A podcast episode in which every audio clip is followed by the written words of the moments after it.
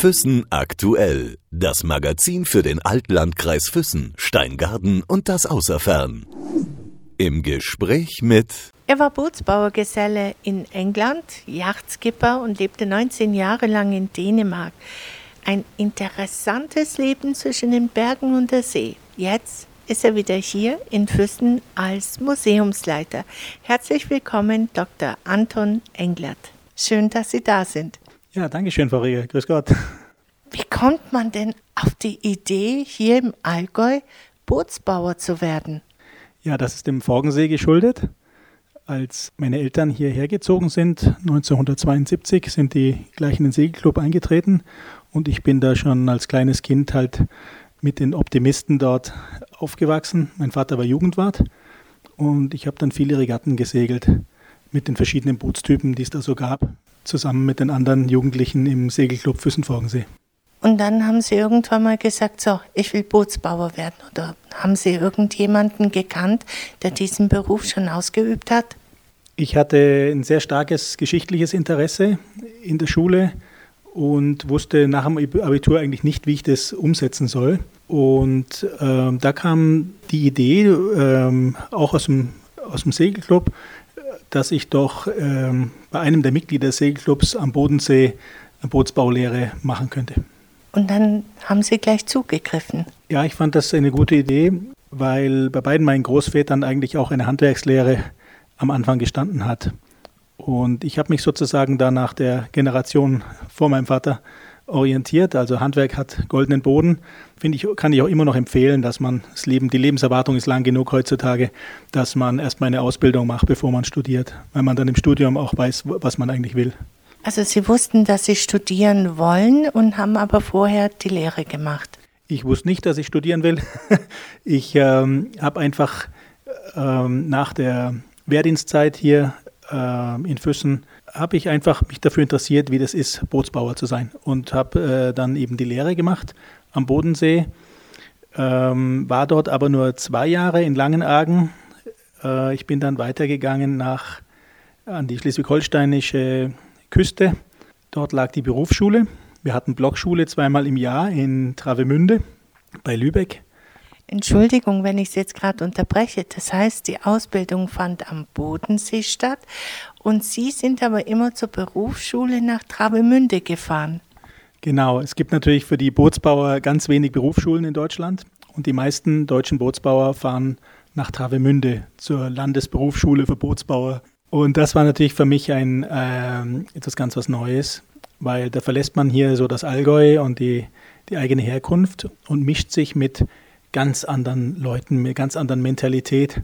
Und das Tolle an so, einer, an so einem Spezialhandwerk ist, dass man da Menschen trifft, vom typischen Berufsschüler, also alter Prägung, 16 Jahre alt, bis zum 42-Jährigen, ähm, der schon was anderes studiert hat oder ein Studium abgebrochen hat.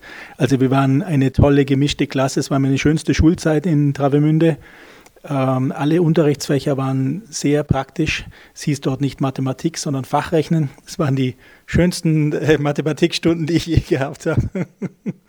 Das heißt, Sie haben ja so eine bunt gemischte Klasse gehabt. Aber wie alt waren Sie dann? Ich war damals ähm, etwas über 20. Ja. Wie alt waren Sie, als Sie dann die Lehre beendet haben? Ich meine, da war ich 23. Ich war sozusagen so mittelalt als, als Lehrling.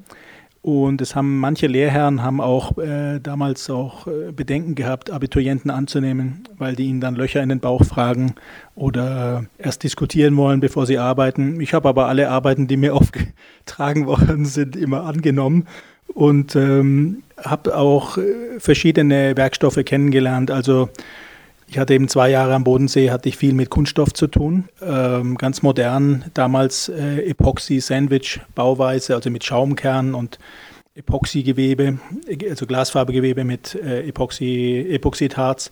Ganz modern, aber auch sehr, ähm, sagen wir so, da wurden Leute allergisch, mussten dann auch gehen. Und äh, Polyester-Bauweise, GFK haben wir auch kennengelernt. Und was mir noch gefehlt hat zur Prüfung, das war eigentlich ähm, mehr Kenntnisse im Holzbau. Und da habe ich mir solche Sorgen gemacht, dass ich bei dieser konservativen Bootsbauerschule in Travemünde da nicht bestehen kann, dass ich doch tatsächlich dann im dritten Lehrjahr ähm, an die Küste gewechselt bin in ein altes Fischkutter, in eine Fischkutterwerft Modersitzky in Maasholm an der Schlei. Haben Sie den Beruf dann auch lange ausgeübt? Ich hatte die dreijährige Lehre und habe danach noch zwei Jahre als Bootsbauer gearbeitet, davon ein Jahr lang in England. Heißt es nicht immer, wenn jemand Bootsbauer gelernt hat, dass er irgendwann auch sein eigenes Boot baut oder wirklich so ein altes Boot annimmt und es restauriert? Haben Sie sowas dann auch gemacht oder sind es einfach nur so Klischeevorstellungen von Leuten, die keine Ahnung haben, so wie ich jetzt? Das ist der Traum vieler Bootsbauer. Ich hatte den auch. Er hat sich so direkt nicht realisiert. Es ist auch so, dass man ja dann viel in der Arbeit mit alten Booten zu tun hat. Und ähm, ich hatte das große Glück, dass ich neben dem äh, Kunststoffbau eben auch Holzbau, Holzbootsbau kennengelernt habe. Und zwar nicht nur Reparaturen, sondern tatsächlich auch Neubauten. Und seit meiner Zeit in, ähm, in Maasholm an der Schlei habe ich dann äh, damals äh, durch, durch Zufall eigentlich ganz viel bei, beim Aufplanken von Klinkerbooten mitgemacht, also wo man Planke auf Planke setzt und nachher mit Kupfernägeln vernietet. Das ist eine uralte Technik, gibt es seit der Wikingerzeit und das habe ich in Schleswig-Holstein gemacht und eben auch in England, als ich nach der Lehre dann äh, in England mir eine Bootsbauerei gesucht habe. Warum gerade England? Also England Wind und kalt und Regen und all das. Also das Wetter ist unbeständig. Hätte man doch vielleicht Spanien oder Frankreich vielleicht nehmen können. Warum gerade England? Also für jemanden, der die gemäßigten Breiten äh, liebt, mit einem Wetter, das mal sonnig, mal etwas feuchter ist, ist England das schönste Land Europas neben Irland. Ähm, es gibt dort äh, ein wunderbares Klima im Südwesten und eine bezaubernde Landschaft und auch ähm, die Art, wie die Leute dort ihre Häuser pflegen und auch im alten Stil pflegen. Also schon in einen englischen Pub zu gehen äh, auf dem Land ist wirklich eine, eine Freude in sich selbst, weil die so altmodisch sind. Es ist wirklich eine ganz andere Welt. Und ich bin halt damals dort hingegangen, weil das die einzige moderne Fremdsprache war, die ich auf dem Plan hatte. Ich hatte ja Englisch und Latein in der Schule. Und da bin ich durch viel Glück, ich, bin ich da an eine Bootsbauerei gelangt. Also unter alt, unglaublich altertümlichen äh, Verhältnissen. In, ja, am Salcombe River, das ist ein, äh, eine Meeresbucht im Südwesten Englands in der Grafschaft Devon. Und da war ich in einem winzig kleinen ja, Dorf, kann man gar nicht sagen, ein Weiler. Ein Platz, der hieß Good Shelter, also äh, der Platz, wo man, wo ein Boot sicher liegen kann. Und ich musste auf dem Weg dorthin, musste ich durch Single Track Roads, also wo seitlich die die Hecken stehen und man, äh, wenn man sich begegnet, erstmal wieder zurückfahren muss, um auszuweichen. Ich musste sogar durch einen äh, Gezeiten, eine, eine, eine Furt musste ich mit dem Auto fahren, mit dem Golf. Die Furt war manchmal sogar etwas mit Wasser gefüllt. Ja. Es gab zwei Furten auf dem Weg zur Arbeit. Gezeitenfurten. Also ich kann Ihnen nur beipflichten, es sind viele Jahre her, da war ich auch in Devon in der Grafschaft mhm. und es ist wunderbar, die Häuser, manche haben ja auch alte Autos, die sie restaurieren und rumfahren und ich denke oder ich habe damals gedacht, die Zeit ist dort ein bisschen stehen geblieben.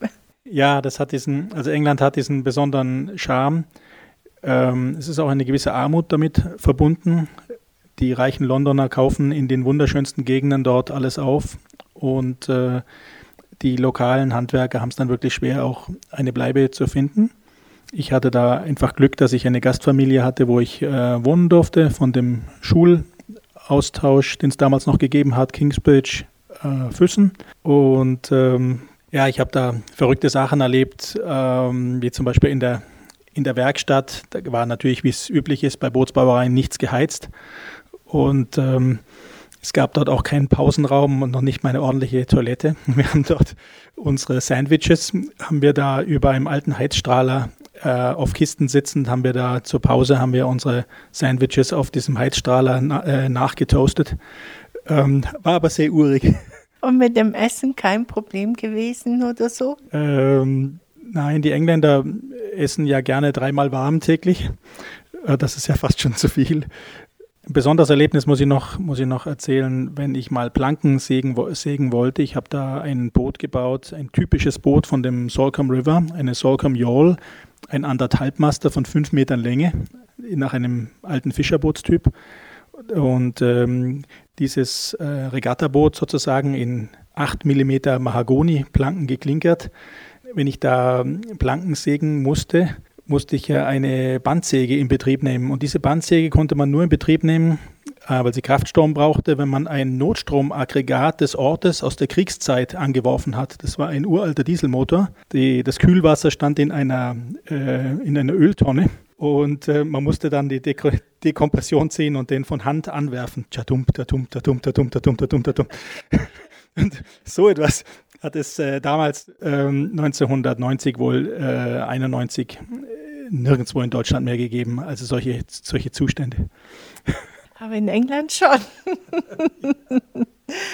Wie ging es denn weiter? Ich meine, Sie sind ähm, Doktor der Geschichte. Als Bootsbauer, wie ist es denn dann weitergegangen? Ja, ich habe ähm, Ur- und Frühgeschichte und Volkskunde studiert an der Universität Kiel. Und dazu bin ich gekommen, als ich ähm, noch in England war im Sommer 91. Ich hatte dann äh, dort die Bootsbauerei zu einem Zeitpunkt verlassen und war bezahlter Segler geworden, also Yachtskipper beim Island Cruising Club in Salcombe. Da durfte ich dann mit äh, Kunststoffjachten von bis zu 12 Meter Länge dann Club-Members äh, durch die Gegend schippern und zwar von typisch von Solcombe aus weiter nach Westen, gegen den Westwind, eine Woche lang segeln und dann irgendwann, wenn es passt, wieder umdrehen und mit, mit dem Westwind ähm, zurückkommen, sodass man dann am, äh, am richtigen Tag wieder da ist. Das war eine ganz tolle Zeit. Auch teilweise äh, war ich da als Steuermann mit dabei auf größeren Yachten, mit denen wir über den Kanal gesegelt sind in der Bretagne. Waren das dann Engländer, Touristen, Menschen so, die einfach das gebucht haben und einfach so dabei sein wollten? Oder waren das auch so richtige passionierte Segler? Ja, der Island Cruising Club in Salcombe ist eine Nachkriegskonstruktion, wo man äh, gestresste Londoner sozusagen in der Countryside eben etwas erleben lässt. Das sind, die sind dann Clubmitglieder und buchen äh, für eine Woche eine Segeltour zum Beispiel. Und dann gibt es Staff Members, also bezahlte Mitglieder, ähm, so wie mich damals, die dann diesen Leuten eine schöne Zeit bereiten.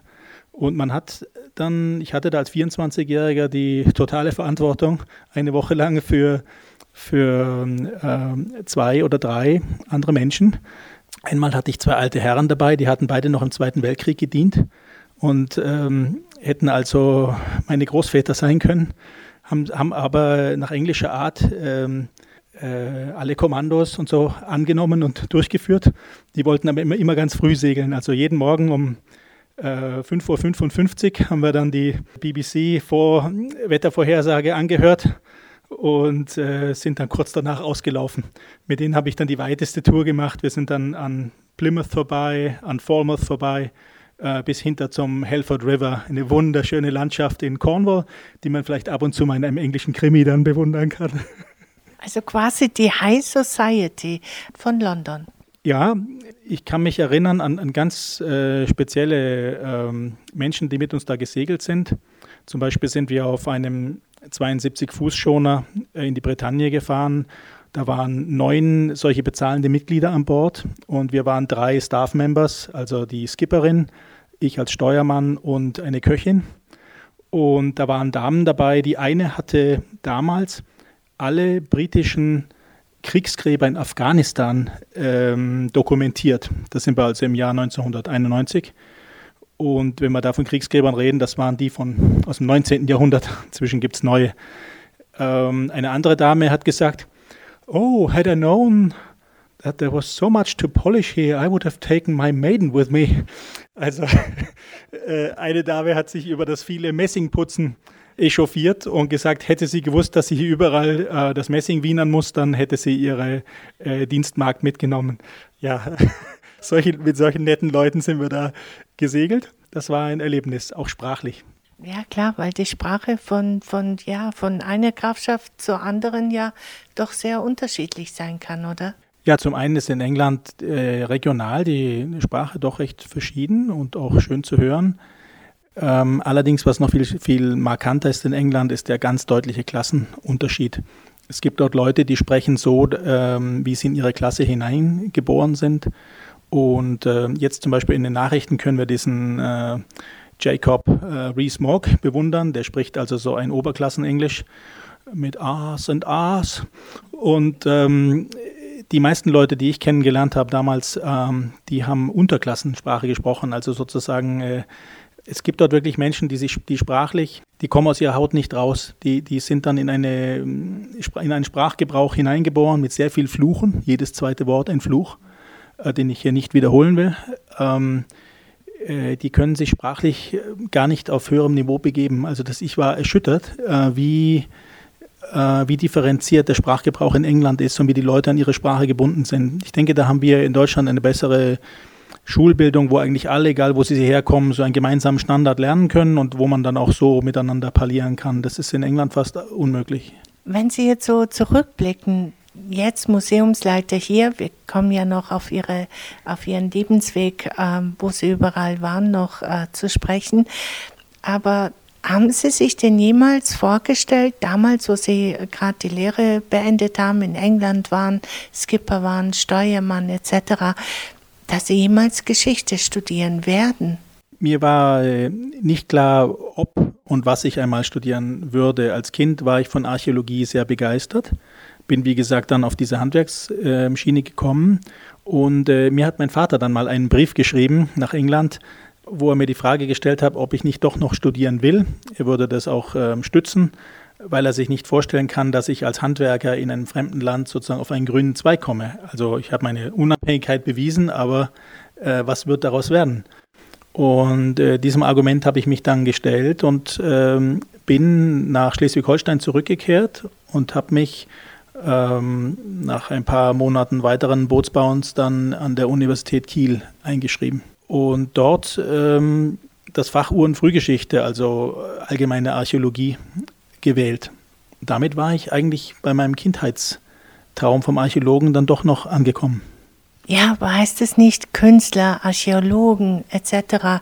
Es ist ein, ein, ein brotloses, ähm, brotlose Zukunft, weil man da nicht äh, so viele Arbeitsplätze zur Verfügung gestellt bekommt. Es ist ja sehr schwierig, da vielleicht reinzukommen. Haben Sie sich da Gedanken darüber gemacht oder hat Ihr Vater dann gesagt, ah, Anton, keine gute Idee?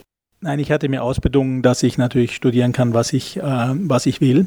Und die Angst davor, keine Arbeit zu finden, hatte ich dann nicht mehr, weil mir das Handwerk den goldenen Boden, goldenen Boden bereitet hatte. Also ich war mir sicher, dass ich in jedem Fall auf eigenen Beinen, auf eigenen Beinen stehen kann und hatte durch die Handwerkslehre eigentlich das Selbstbewusstsein, um zu sagen, jetzt studiere ich genau, was ich will, egal wie die, wie die Chancen sind.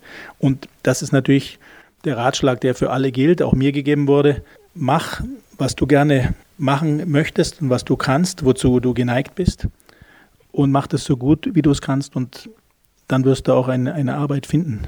Man muss es mit, man muss mit äh, die Arbeit, die man, die Ausbildung, die man macht, mit Begeisterung machen. Es muss einem liegen. Und wenn es einem liegt, dann gibt es danach auch einen, einen Weg. Sie haben es ja mit sehr viel Hingabe denke ich mal, studiert. Wenn ich sie so anschaue, denke ich mal, ja, das ist ihr Ding. Ja, das Studium der Uhrenfrühgeschichte, der Archäologie und der Volkskunde äh, liegt mir wirklich sehr, weil mich halt immer die Frage interessiert hat, wie haben die Leute gelebt und warum haben sie das gemacht. Und mich eigentlich nie interessiert hat, was machen die Leute jetzt, sondern äh, wie haben die das früher gemacht. Warum das so ist, kann ich nicht erklären, aber es ist halt so. Und da, da, da gibt mir die, die Ur- und Frühgeschichte und die Volkskunde gibt mir eben Handwerkszeug an die Hand, um solche Fragen aufzuklären. Als Sie fertig wurden, ähm, hat man Sie dann gleich, man muss ja dazu sagen, Sie waren ja eine ganze Zeit lang in Dänemark. Wie kommt man nach Dänemark? Ich meine, Dänemark ist bestimmt wunderschön. Ich war noch nie dort, mhm. aber wenn ich jetzt denke, ähm, England, das Wetter dort, wie es ist. Ich mhm. denke, Dänemark ist nicht so weit entfernt davon, einfach vom, vom Regionalen, vom, mhm. vom Wetter und all das. Von den Menschen vielleicht auch, dass sie sich vielleicht ähnlich sind. Wie sind Sie mhm. dann nach Dänemark gekommen? Was, was war der Auslöser? Für mich war der größte Sprung in meinem Leben eigentlich ähm, von Süddeutschland nach Norddeutschland, also von den Bergen an die Küste. Das hat mit den Mentalitäten zu tun, die man trifft und auch mit dem Wetter, mit der Landschaft. Und nach diesem Schritt war der Schritt nach England zu gehen oder von Schleswig-Holstein nach Dänemark, das waren kleine Schritte. Zum Beispiel ist es so, dass wenn man in Schleswig-Holstein lebt und studiert, dass Dänemark eigentlich nur ein größeres Schleswig-Holstein ist. Es hat genau die gleichen drei Landschaften, die, äh, die Marschen an der, äh, an der Küste, dann die, äh, die Geest und im Osten dann das Hügelland. Und so ist Schleswig-Holstein aufgebaut und Dänemark auch nur eben viel größer. Warum bin ich nach Dänemark gekommen? Ich habe Darf ich Sie noch mal ja. kurz unterbrechen? Ich, ähm, wenn Sie jetzt im Allgäu gelebt haben, die Berge etc., haben Sie nicht Sehnsucht nach den Bergen gehabt? Ja, ich bin ja immer wieder mal zu Weihnachten oder auch mal ab und zu mal im, im Sommer äh, zurückgekommen ins Füßner Land. Ich, ich, denke, mich haben die, die beiden Extreme fasziniert, die, ähm, die Berge bei uns und die Küste und die See. Und das Land dazwischen hat mich eigentlich gar nicht so sehr interessiert. Aber ich denke, da können mir auch viele Füßner nachfühlen. Die, es gibt ja hier einige Spezialisten, die auch nach Norwegen fahren und dort wieder Berge, eh, aber eben an der Küste sehen, diese Kombination von steilen Bergen und Fjorden. Das ist ähm, faszinierend, eben die Natur kennenzulernen, diese, diese, die wunderschönen Landschaftsformen und auch die, die ja, Einsamkeit, die man auch erleben kann in den, in den Bergen oder, oder an der Küste. Man ist dort auf sich selbst gestellt. Eine Bergwanderung und eine Segeltour haben sehr viel miteinander gemein das für sich alleine zu sein und vielleicht auch über andere Sachen nachzudenken, einfach die Ruhe zu haben? Also ich finde es besonders schön, mit einer Gruppe zu wandern oder mit einer Gruppe zu segeln. Und man muss sich halt die Leute gut aussuchen, mit denen man geht, äh, damit man keinen Stress hat. Und interessant ist eigentlich der Unterschied, ähm, was die Verantwortung angeht, ob man mit einer Gruppe geht in den Bergen oder mit einer Gruppe segelt das ist mir jetzt bewusst geworden, wenn ich mit einer Gruppe segeln gehe, dann kann ich eigentlich ähm, durch eigene Voraussicht schon dafür sorgen, dass alle wieder in den gleichen, also in den sicheren Hafen zurückkommen, solange keiner über, über Bord springt. Ähm, beim Bergwandern ist das anders. Da geht jeder auf seinen zwei Füßen. Und, und wichtig ist natürlich, dass man in der Gruppe zusammenbleibt. Aber es muss jeder sich auf seine eigenen beiden Beine verlassen können. Also ein einzelner, ein einziger Fehltritt in den Bergen ist fatal. Und da hat man interessanterweise an Bord eigentlich bessere Bedingungen, um eine Gruppe ähm, zu schützen und zu sichern. Äh, das mit dem Wetter ist ganz ähnlich. Man darf sich halt weder in den Bergen noch auf See vom falschen Wetter erwischen lassen. Was hat Sie jetzt bewogen, nach Dänemark zu gehen?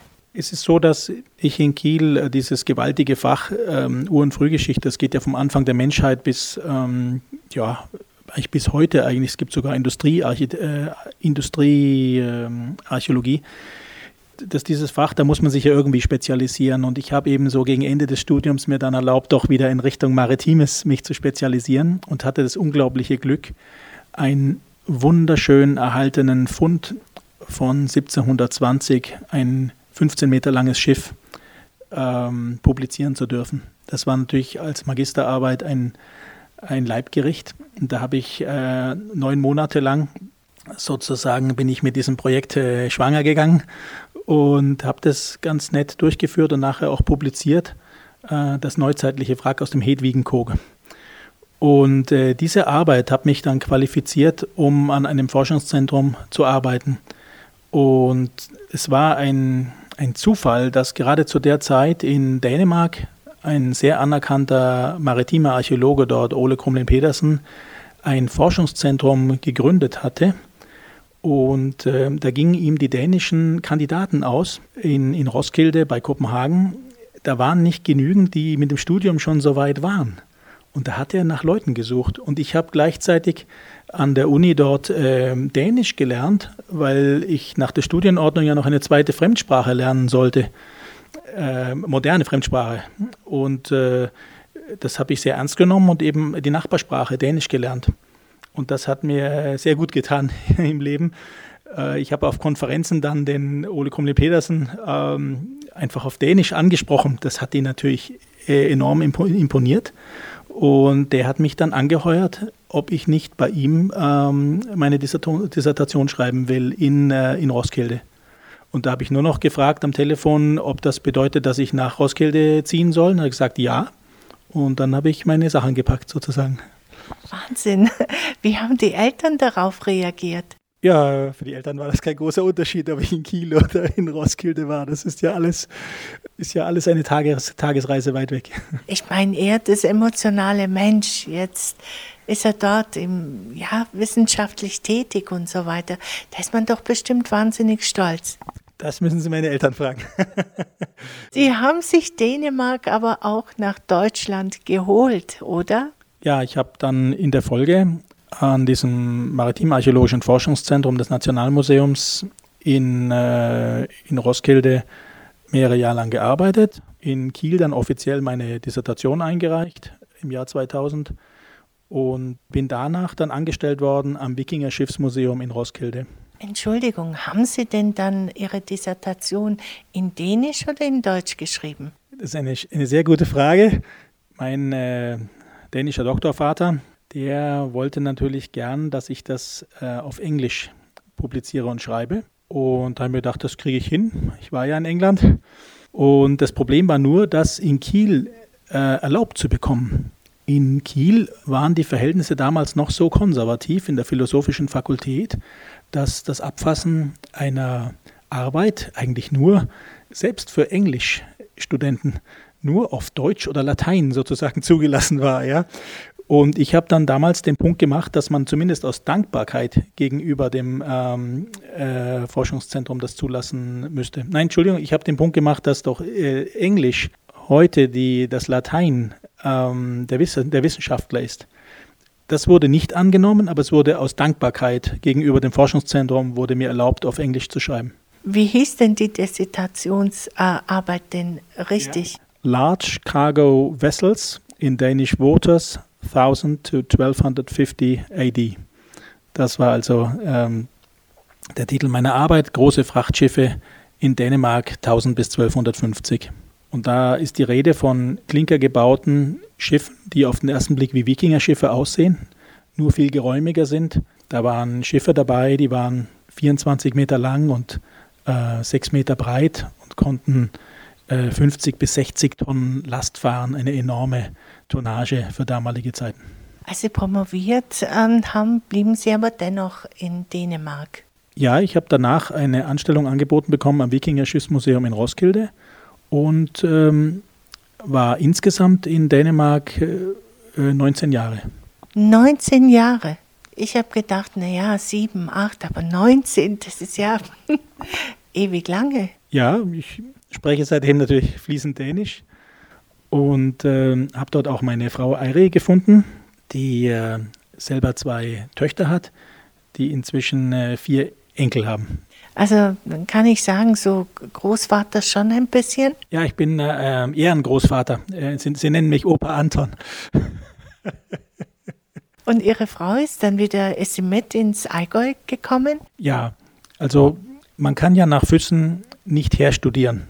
Wer hier aus Füssen studiert, weiß, dass er eigentlich irgendwo anders wahrscheinlich dann leben muss. Es sei denn, es gelingt ihm wieder zurückzukommen, zum Beispiel als Schullehrer. Und ähm, ich hatte mir von daher das Heimweh immer selber äh, untersagt. Ich äh, habe das sozusagen auf den St. Nimmerleinstag hinausgeschoben. Und mir hat dann eine Schulfreundin zum Geburtstag eine Stellenannonce geschickt und das war die des äh, Museumsleiters in Füssen. Okay, dann war doch ein bisschen Heimweh dann doch da zu den Bergen, zu der Familie und all das, wo, man, wo sie dann doch gesagt haben, ich, ich möchte auch vielleicht zurück ins Allgäu? Ja, also als ich dann unser schönes Stadtwappen auf der Stellenannonce gesehen habe, hat mich das schon sehr gerührt. Ich habe das dann mal ausgedruckt und meiner Frau ins Wohnzimmer gebracht und gesagt, schau mal, da ist eine Stelle frei in Füssen. Und sie kannte Füssen ja schon von äh, vielen Weihnachtsurlauben. Und äh, wir hatten so einen Traum, dass wir vielleicht mal zur Rente sozusagen vielleicht doch mal nach Füssen kommen. Und jetzt auf einmal war die Möglichkeit da, ähm, noch zu Arbeitszeiten äh, hierher zu kommen. Und äh, da habe ich sie gefragt, ob sie das stützen würde. Und ähm, hat sie gesagt, doch, äh, bewerb dich mal. Wenn man aber 19 Jahre in einem Land gelebt hat, man nimmt doch von diesem Land was mit. Was ist das, was, was Sie sagen, Mensch, das ist in Dänemark einfach, einfach schön. Ich vermisse das oder ja, was ist es denn? Gibt es sowas bei Ihnen? Also mir ist es so gegangen, dass ich in jeder Landschaft, in jeder Stadt, in jedem Dorf, in dem ich gelebt habe, äh, mich nach ein paar Wochen und Monaten dann doch auch identifiziert habe mit, mit dem. Also ich habe mir, es hat mich interessiert, warum die Dinge dort so sind, wie sie sind, wie das alles entstanden ist. Und ähm, ich habe all diese Orte zu schätzen gelernt. So gesehen habe ich äh, bekomme ich Heimatgefühle, wenn ich durch bestimmte Landstre Landstriche von Schleswig-Holstein ziehe, also äh, Angeln zum Beispiel an der Schlei. Genauso geht es mir in, in Devon. Ich hatte jahrelange äh, Entzugserscheinungen nach, nach äh, England, nach, äh, nach Devon, ähm, weil mich das dort so fasziniert hat, die, die Landschaft und auch die Leute. Und ähm, äh, in Dänemark ist es auch so, dass es jetzt eine große Freude ist, jetzt ähm, immer wieder mal nach Dänemark zurückzukommen, nach Seeland, dort an den Roskilde-Fjord, weil das eben auch eine, eine meiner Heimaten ist. Sind viele Freundschaften durch all diese Zeit entstanden? Gibt es noch enge Freundschaften nach England beispielsweise? Ja, wir hatten, äh, ich hatte ganz wenig Kontakt zu meinen äh, Gasteltern sozusagen in England. Das hat jahrelang brach gelegen. Und wir haben sie dann äh, letztes Jahr besucht im Oktober und das war eine, eine ganz tolle Sache. Sie wohnen in einem uralten Cottage äh, wo noch jeden Tag mit Kohlen eingeheizt wird. Und äh, die haben uns dann gegenbesucht äh, diesen, äh, diesen Herbst. Und das war also eine, eine, eine, war ganz toll, sich wieder, wieder zu sehen. Und es ist erstaunlich, wie 30 äh, Jahre da keinen kein Unterschied machen. Aber dann sind es auch wahrscheinlich ältere Herrschaften, oder? Ja, die sind ähm, äh, meine Gasteltern in England äh, waren etwas jünger als meine, sind etwas jünger als meine, meine Eltern, ja. Und ich habe auch in äh, Dänemark äh, einige Freunde natürlich äh, gemacht und das hält sich auch. Wir besuchen uns gegenseitig und äh, helfen uns auch mit Büchern, die geschrieben werden sollen und, und solchen Dingen. Wenn ich Sie so anschaue, Sie wirken so in sich ruhend. Sind Sie das? Wie soll ich darauf antworten? Also ich bin sehr dankbar dafür, dass ich an so vielen Orten mit so vielen verschiedenen Menschen in so vielen Sprachen habe äh, äh, leben, leben dürfen. Und äh, das ist schon, ist schon schön, wenn man, wenn man rauskommt und, und äh, sich den Bedingungen, die anderswo herrschen, stellt. Also nicht in einem Kurzurlaub, äh, man kann ja heutzutage überall hinfliegen, sondern wenn man da wirklich auf Augenhöhe mit den anderen monatelang schafft, arbeitet, studiert, ähm, feiert, äh, auch trauert, ich habe in äh, Dänemark meinen Doktorvater und auch einen anderen Pionier dort ähm, de, des Segelns mit Wikingerschiffen, habe ich da sozusagen zu Grabe äh, getragen und auch für Details wie die Ausschmückung der Grabsteine äh, noch äh, mitgesorgt. Also ähm, ja, es gibt sogar auf zwei Friedhöfen ähm, in Roskilde gibt es äh, ähm, ja, wichtige Menschen, die, die ich da wieder besuchen kann. Ja. Wenn Sie zu Hause sind, wird Deutsch gesprochen oder Dänisch? Meine Frau und ich ähm, haben eigentlich immer Dänisch miteinander gesprochen. In Dänemark war das äh, klar. Und hier ist es ja so, dass ähm, ich ja damit auch meiner Frau eine sprachliche Heimat äh, biete. Das heißt, Sie sprechen dann ja, wir sprechen, wir sprechen Dänisch und mit äh, Freunden sprechen wir Deutsch. Und meine Frau hat das noch erlebt als Schulkind, dass in Dänemark Deutsch obligatorisch war. Also bis, bis vor wenigen Jahrzehnten haben alle Dänen, obwohl sie na national eigentlich gegen Deutschland aufgestellt waren durch, durch ähm, Bismarck und Hitler, ähm, haben sie alle brav Deutsch gelernt und waren teilweise sehr gut im grammatischen äh, Deutsch. Das heißt, Ihre Frau, die spricht auch Deutsch? Ja, ja, meine Frau spricht äh, die, die gleichen drei Sprachen wie ich, also äh, Deutsch, Dänisch, Englisch. Gibt es ähm, auch bei Ihnen zu Hause jetzt, wenn man 19 Jahre in Dänemark gelebt hat, dann ist es klar, dass man vielleicht auch was mitnimmt. Sie haben die Sprache mitgenommen, die Frau.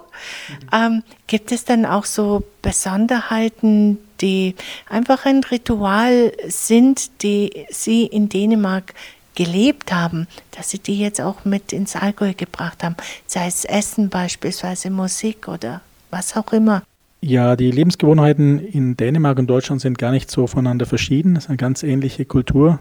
In Dänemark ist eigentlich interessant, dass das Land dort, so wie andere Länder in Skandinavien, eigentlich ähm, ja ganz und gar nach sozialdemokratischen Idealen aufgebaut ist. Und zwar ohne, dass sie darüber Revolutionen oder Kriege gemacht haben, sondern es ist, hat sich kontinuierlich über 150 Jahre lang entwickelt. Und ähm, von daher kann man sozusagen in Dänemark den äh, idealen modernen Staat erleben. Das hat aber nicht nur Vorteile. Es wird dort auch übers Ziel hinausgeschossen. Dort werden also Vorschriften wirklich äh, bis auf den Punkt äh, befolgt, auch wenn sie manchmal unsinnig sind. Ich denke jetzt mal an steuerliche Regeln oder so. Und ähm, es gibt auch eine politische Korrektheit, die einem dann auch ab und zu mal auf die, auf die Nerven geht. Von daher finde ich äh, hier in Deutschland eigentlich viele Dinge noch ein bisschen altertümlich und entspannt, dass man noch mit Bargeld zahlen kann. Und wenn man sich äh, trennt oder Scheidung einreicht, dann muss man das, glaube ich, äh, in Dänemark, also ich weiß nicht, Sie müssen mich mhm. korrigieren, aber es hieß, dass es dann auch übers Internet möglich wäre, also online. Eine Scheidung online, was hier in Deutschland nicht möglich ist. Mit Scheidungen kenne ich mich nicht aus. aber äh, das, es ist so, dass man in Skandinavien also den digitalen Staat einrichten möchte. Und das geht so weit, dass ein kleiner Handwerksbetrieb der Gemeinde keine Rechnung mehr schreiben darf. Sie muss in einem bestimmten Online-Format sein, äh, digitalen Format sein. Und äh, das gibt dann wieder Arbeit für andere Betriebe, die dann die Rechnung entsprechend verschlüsseln, äh, damit die Kommune sie dann lesen kann. Und das meine ich mit Dingen, wo man übers Ziel hinausgeschossen ist. Ich finde es völlig in Ordnung, wenn man auch hier der Stadt Füssen noch eine Rechnung auf Papier schreiben kann. Ähm, das muss ja wohl möglich sein, dass die Kommune das bearbeitet. Und das geht hier auch. Es hat mir jetzt sehr viel Spaß gemacht, mit Ihnen zu reden. Wie, wie sage ich denn jetzt auf Dänisch oder sagen Sie das? Ähm, ähm, schön, dass ich wieder im Allgäu sein kann. Blöd, gell? Aber ich will das jetzt mal wissen, weil das hört sich so schön an. Also Dänisch ist schön. Det er dejligt, at jeg må leve i Allgäu igen. Wahnsinn, ich glaube, ich, ich könnte die Sprache nicht lernen. ja, ähm, Dänisch ist leicht zu lesen und schwer zu sprechen, weil die Endungen alle verschluckt sind, ähnlich wie im Französischen oder Portugiesischen. Ich danke Ihnen vielmals, dass Sie hier gewesen sind. Es hat mir wirklich Spaß gemacht und ein bisschen was über ihr Leben zu erfahren. Wenn man sie so sieht, sagte ich ja bereits, sie ruhen in sich selbst und man kommt vielleicht gar nicht auf die Idee, Mensch, der war Segler oder der war mal Bootsbauer oder wie auch immer und hat mal dann auch, ja, diese Sehnsucht, maritime Sehnsucht und all das gehabt. Das ist, ähm, ja, das sieht man einem Menschen auf Anhieb nicht an. Ja, danke. Es hat mich gefreut. Äh Sie mich eingeladen haben. Füssen aktuell. Das Magazin für den Altlandkreis Füssen, Steingaden und das Außerfern.